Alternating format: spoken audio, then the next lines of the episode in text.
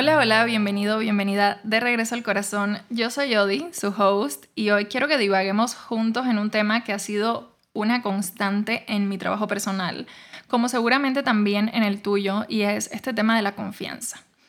Las últimas cuatro semanas he estado compartiendo un taller sobre este tema y considero que a veces lo que descubres en estas sesiones que tenemos en vivo es tan profundo que días después surgen nuevas tomas de conciencia y esto es un poco lo que quiero compartir aquí con ustedes. Primero, definamos qué cosa es la confianza, porque crecimos confundiendo confianza con autoestima, con seguridad e incluso con la relación que decidimos o no establecer con otros. Y no, confianza no es ninguna de estas cosas. Si buscamos en el diccionario el significado de esta palabra encontraremos lo siguiente. Confianza, esperanza firme que una persona tiene en que algo suceda, sea o funcione de una forma determinada o en que otra persona actúe como ella desea. En sociología y psicología social, la confianza es la creencia en que una persona o grupo será capaz y deseará actuar de manera adecuada en una determinada situación y pensamiento. Pero en mi profunda búsqueda de confianza he descubierto que la mente es una máquina etiquetadora de cosas, como diría Osho. Le vamos poniendo nombre y significado a cosas que muchas veces no conocemos o que a duras penas logramos entender.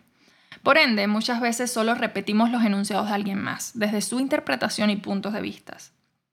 Creo genuinamente que no hay una forma más honesta de conocer las cosas que a través de la experiencia. A través de vivir las cosas y relacionarnos con ellas es que podemos verdaderamente llegar a conocerlas. Con la confianza pasa eso. Buscamos definir su significado a través de los ojos de alguien más, pasando por alto que tenemos a diario la oportunidad de explorar la confianza con nosotros mismos a través de nuestros propios canales de percepción. En mi experiencia bastante inmersiva al respecto, he llegado a la realización de que la confianza es nuestra naturaleza, es la naturaleza de la vida. La vida confía en sí misma y a su vez nuestra naturaleza es confiar en la vida. Pero ¿cómo así? ¿Cómo puede ser que la confianza es mi naturaleza si yo no confío ni en mi sombra? Sí, yo también me hice estas preguntas alguna vez y la respuesta es que gran parte de nuestro trabajo en la Tierra es recordar cuál es nuestra verdadera naturaleza. Por eso hablo tanto de este viaje de regreso, porque pasé gran parte de mi vida creyendo que estaba aquí para conquistar cosas materiales, para lograr metas, para conseguir y acumular éxitos, hasta que la conciencia un día me acarició la nariz y ahí supe por qué conseguir mis objetivos externos y llegar a metas nuevas nunca se sentía del todo bien. Supe por qué después de conseguir algo que había deseado por años me sentía igual de vacía que al inicio. Y es justamente porque no se trata de conseguir, de ir, de conquistar algo que ya no tenga, sino por el contrario de recordar quién soy y a qué, vine. Desde que asumí que mis pasos iban en la dirección equivocada, yo decidí cambiar de rumbo y comencé esto que hoy llamo el camino de regreso al corazón, y cuando hablo de corazón, me refiero a este espacio en el centro del pecho donde habita el corazón espiritual. Y justo porque a través de reconectar con mi ser espiritual es que puedo mantenerme en un recordatorio constante de que lo exterior es tan solo una invitación para ir hacia adentro y que el camino va en esta dirección. Que todas las respuestas ya habitaban en mí desde el momento en el que yo decidí venir a encarnar en este cuerpo humano para vivir la experiencia. Entonces, cuando te digo que la confianza es tu naturaleza, no sientas que eres incorrecto o fracasado en la vida por estar viviendo en una constante lucha con esa naturaleza. Porque parte de este viaje en cuerpos humanos es experimentar los opuestos. Sentimos desconfianza con el objetivo de incomodarnos para así recordar lo necesaria que es la confianza. Y de esta forma emprender ese viaje de regreso a nuestra naturaleza. En este libro que llevo un par de semanas eh, estudiando y compartiendo, que se llama Confianza de 8, se lo recomiendo mucho, se describe que confiar es de cierto modo más poderoso que amar, porque en la confianza está implícito el amor, pero en el amor no siempre está implícita la confianza. ¿Y cuántas veces en el camino espiritual escuchamos que lo más importante es amarlo todo? No sé ustedes, pero yo lo he escuchado prácticamente todos mis maestros, que en la cumbre de esa montaña interior lo que queremos encontrar es a ese amor incondicional y abrazarlo para siempre. Y sí, esto es bellísimo, es hermoso caminar con esta expectativa, pero cuánto dolor experimentamos en ese camino porque simplemente no confiamos. Y aquí vengo a contarte que mi exploración me llevó a descubrir que el motivo por el cual sufrimos tanto los seres humanos es porque no confiamos. No vivimos en nuestra naturaleza. Hemos construido murallas enormes alrededor de la vulnerabilidad, creyendo que así estaremos a salvo del dolor. Pero en verdad esas murallas solo impiden que la confianza se muestre en nuestras vidas, que se exprese, que nuestra naturaleza hable y por ende la función de esta muralla termina siendo una ilusión que no cumple nunca su objetivo. En resumen, creo que todo aquello que nos separa de nuestra naturaleza nos hace sufrir. Y esa es la función del sufrimiento, recordarnos que quizás estamos perdiendo esa dirección del corazón. Y sí, yo también crecí con miles de programaciones sobre la confianza. Es más, actualmente no soy una persona que confía al 100 porque creo que de ser así ya estaría viviendo en algún monasterio o me habría iluminado. De niña me enseñaron que habían personas dignas de confianza y personas que no lo eran, como si la confianza se tratara de una relación. Y quizás a ti también te enseñaron lo mismo, que debías estar bien pilas y alertas con la gente porque si no te podían traicionar. O qué decir de todas las veces que escuchamos, piensa mal y acertarás. O esto te pasa por confiado. Estudiando este tema, descubrí que la confianza no es una relación. No existe gente digna o indigna, porque la confianza ni siquiera es algo que puedo darle o quitarle al otro. La confianza se trata de mí, de una cualidad interior del ser. Y si se trata de una cualidad, es imposible que pueda usarla como un premio o un castigo para otra persona. Es absurdo, no tiene sentido. Cuando yo no confío, no estoy quitando nada a nadie. Me estoy quitando a mí la oportunidad de habitar en mi naturaleza.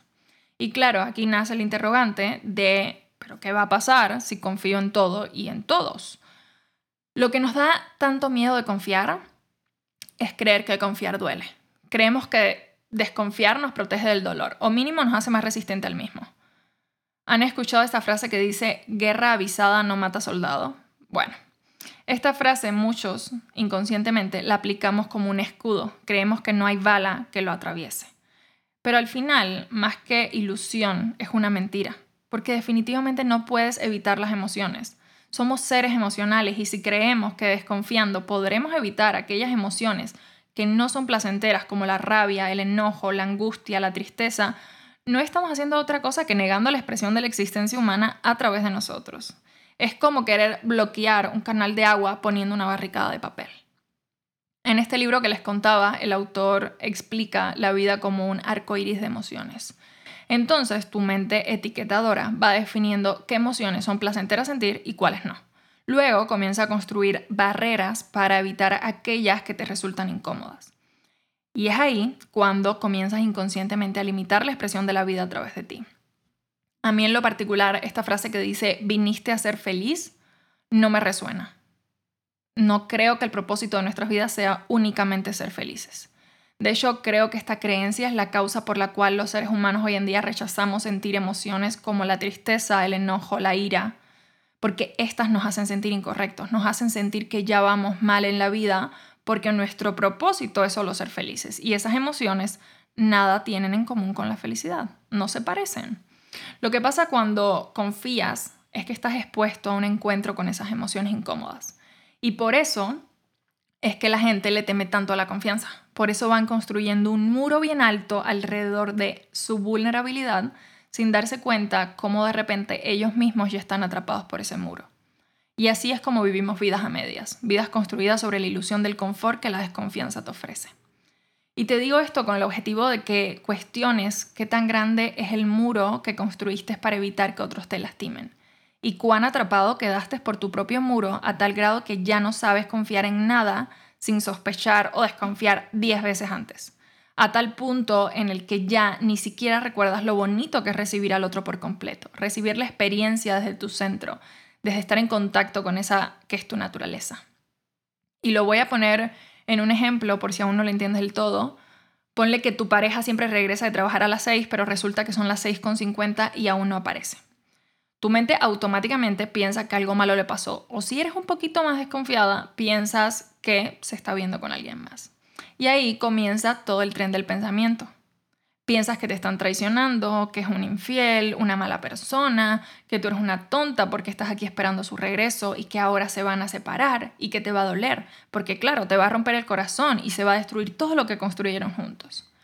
Pero dan las 7 y aparece en la puerta tu pareja, con toda la ropa llena de grasa porque su coche se rompió en medio del camino y se tuvo que tener a arreglarlo.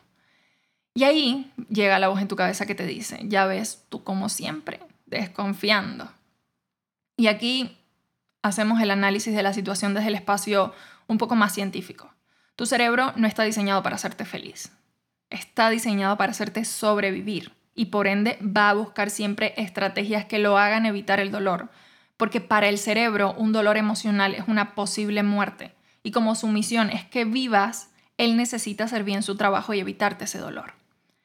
En este caso, su forma de evitarte el dolor es colocarte en el escenario que podría significar para ti una posible muerte emocional, para que de esta forma tú estés lista para todo lo que se viene, porque aprendiste de niña que guerra avisada no mata soldado. Entonces el cerebro cree que al mandarte este tren de pensamiento te está preparando para la batalla. Y seguro ya adivinaste o quizás lo has vivido en carne propia, que da igual si ya sospechas o no, una traición siempre duele. Te la esperes o no, duele. Y seguro pensaste, pero no duele igual, Odi. Duele más cuando no te lo esperas. La verdad, lo que aquí ocurre es que tú te sientes astuto cuando desconfías, porque nos programaron de ese modo, nos programaron a creer que si alguien nos traiciona es porque somos unos tontos, que ser tontos es malo, que los tontos van hasta abajo en la cadena alimenticia. Yo escuchaba mucho de niña esta frase que decía, el vivo vive del bobo y la vida es de los astutos. Pero esto no es ni remotamente cierto. Por muchos años me esforcé por evitar a toda costa ser una tonta. Creía que el éxito radicaba en la astucia y yo quería ser exitosa. Entonces, para lograrlo, debía ser astuta. Los tontos no son exitosos. o eso yo creía. Hasta que un día descubrí que el éxito que vivía persiguiendo me lo habían sembrado a base de telenovelas y películas de Hollywood. Películas en las que el éxito era obtener todo aquello que soñabas. Una casa, un coche de lujo, una familia bonita, una flamante carrera laboral.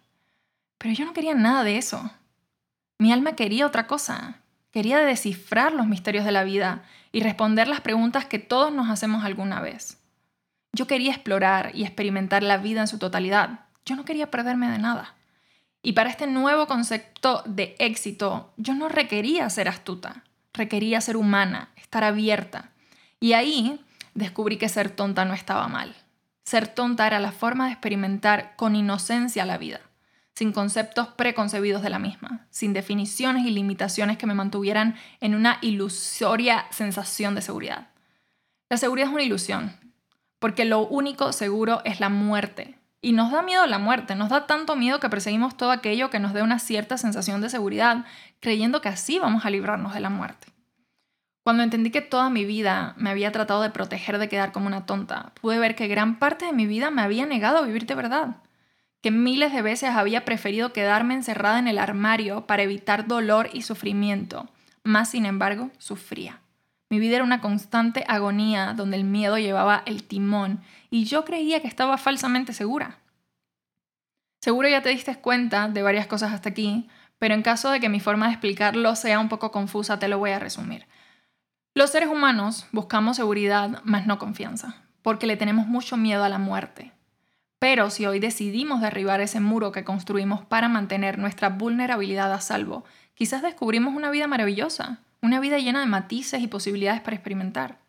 Descubrimos la vida que nos hemos negado por años.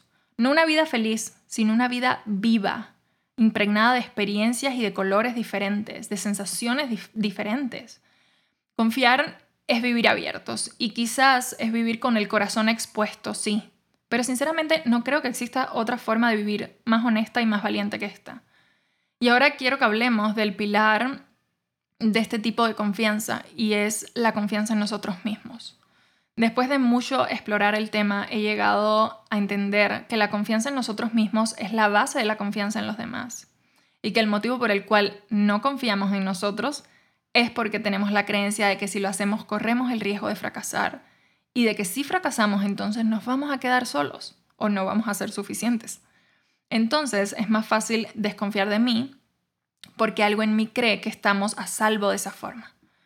Cuando estaba dando este taller, justo en la primera sesión de EFT, para quienes no saben de qué hablo, EFT eh, significa Emotional Freedom Techniques y en español viene siendo técnicas de liberación emocional. y es como lo dice su nombre, un conjunto de técnicas que usamos para liberar las emociones estancadas en nuestro cuerpo mediante la activación del campo de pensamiento y la acupresión de ciertos meridianos del cuerpo, donde se ha producido una interrupción del sistema energético, facilitando así que la energía vuelva a fluir de manera adecuada. Entonces, dando esta sesión, tuve la toma de conciencia de que el hecho por el cual no confiamos en nosotros mismos se debe también al mecanismo del cerebro en conjunción con las creencias que tenemos implantadas desde niños. Les explicaba antes que la función del cerebro es mantenernos a salvo y que nuestras creencias muchas veces son el resultado de lo que crecimos viendo y escuchando. Y se los voy a explicar mediante un ejemplo.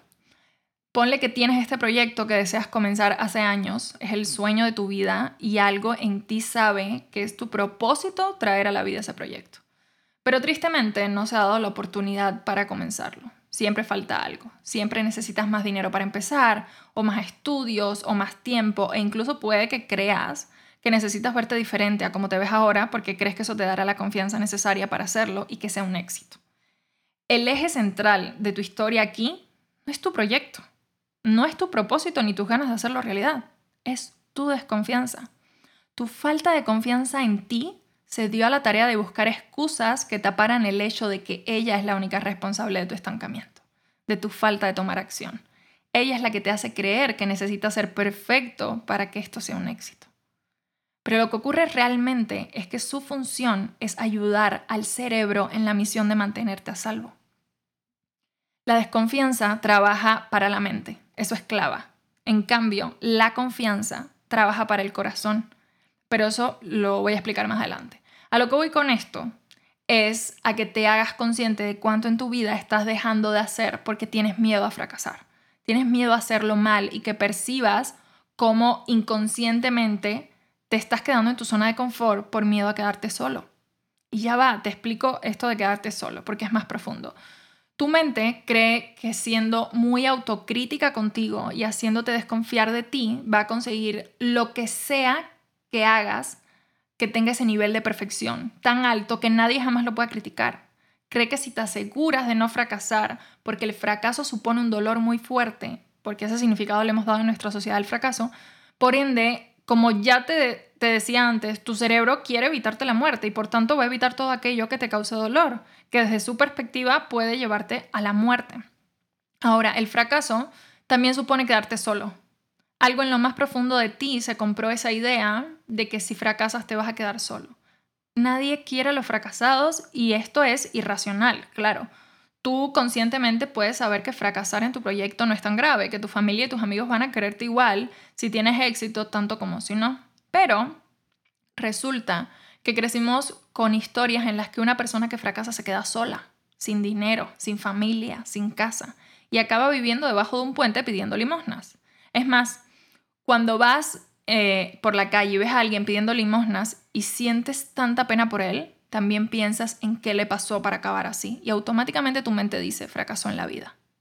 Ese pobre hombre ha fracasado y lo ha perdido todo. Es ahí cuando tu cerebro se compra un cuento que más tarde va a determinar cómo tú actúas y cómo te proyectas tú en tu vida. Tú vas a evitar lo que sea que suponga un final similar al de aquel pobre hombre. Es por eso que tú no confías en ti. Es por eso que no comienzas ya ese proyecto que llevas tanto tiempo soñando hacer. Es por eso que construiste un muro para protegerte de ser vulnerable y acabar pidiendo limosnas en la calle. Ahora, todo lo que he dicho es sobre la mente, sobre el papel que juega en la desconfianza. Hablemos entonces del corazón.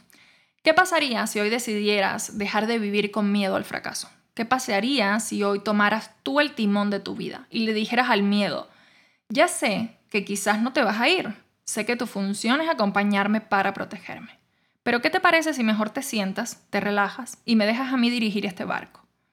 ¿Y qué pasaría si comenzaras a dirigir tu vida desde el corazón?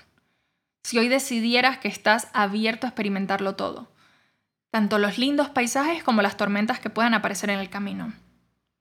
Quizás te darías cuenta de que confiar es la única manera honesta de vivir. Y quizás, solo quizás, verías el arco iris que se forma después de cada tormenta. Hoy pregúntate, ¿qué es lo peor que puede pasar si confío en la vida? Si me entrego por completo a esta danza que es la existencia humana. Y pregúntate, ¿qué es lo mejor que puede pasar si confío? Si me abro, si vivo desde mi corazón. ¿Cuánto más va a ser posible recibir que las mismas barreras que yo construí para protegerme no me han estado permitiendo recibir? Si solo pudiera decirte una cosa respecto a la confianza para tomar acción en tus proyectos, sería que el único verdadero fracaso va a ser quedarte donde estás ahora. Porque aunque todo salga mal, habrás ganado experiencia. Y herramientas, sobre todo herramientas para hacerlo mejor a la siguiente. En cambio, si te quedas donde estás porque crees que es más seguro no arriesgarte al fracaso, déjame decirte que tu fracaso entonces ya está asegurado. Porque no habrás vivido ni experimentado todo lo que puede traer a tu vida el tomar acción. Siempre les digo en mis cursos que ya tomen acción imperfecta, que esto es lo que te da un verdadero músculo. Si esperas tener confianza para hacer las cosas, quizás nunca hagas nada. En cambio, si haces las cosas, si tomas acción imperfecta repetidas veces, vas a acabar por confiar, porque habrás aprendido lo que es vivir desde el corazón, vivir abierto a recibirlo todo, lo cómodo y lo incómodo, lo bueno y lo malo, lo lindo y lo feo. Y yo creo que eso es vivir. Honestamente creo que el propósito que nos une es aprender a experimentarlo todo sin tanto juicio y sin querer controlar cómo se muestran las cosas en nuestras vidas. Me ha dado tanto gusto compartir con ustedes em, sobre este tema. Lo he sentido bastante profundo. Es, es de las cosas que he trabajado toda mi vida y que más profundo me ha tocado trabajar, porque a raíz de mi infancia, obviamente, para mí ha sido especialmente difícil confiar, confiar en la vida, confiar en la gente, confiar en mis parejas y sobre todo confiar en mí. Y lo que he aprendido y como la experiencia más grande que, que me ha traído a hacerme consciente de este tema de la confianza ha sido justamente que mientras más tomo acción y mientras más me lanzo y mientras más como cierro los ojos y solo confío es como si se fortalece este músculo de la confianza. Y esto trae como consecuencia que también el hecho del cómo yo me veo cambie. Como la manera en la que yo me veo a mí misma se ha transformado desde que yo cierro los ojos y sencillamente confío. Entonces, espero de todo corazón que, este episodio les sirva, les aporte y, y de verdad que sus vidas puedan abrirse muchísimo más a recibir y que, como siempre les digo, que se sientan acompañados en este viaje de regreso al corazón, porque creo que lo más importante es sentirnos acompañados. Y pues nada, espero eh, que les haya gustado. Si quieren, me pueden escribir en Instagram, estoy como arroba odimerino, por ahí se pueden poner en contacto y podemos seguir divagando acerca de este tema. Me encantará leer sus experiencias y sus opiniones. Sé que esto es apenas un granito de arena en todo este tema de la confianza que es gigante. Pero espero que este granito de arena marque alguna diferencia hoy en tu vida.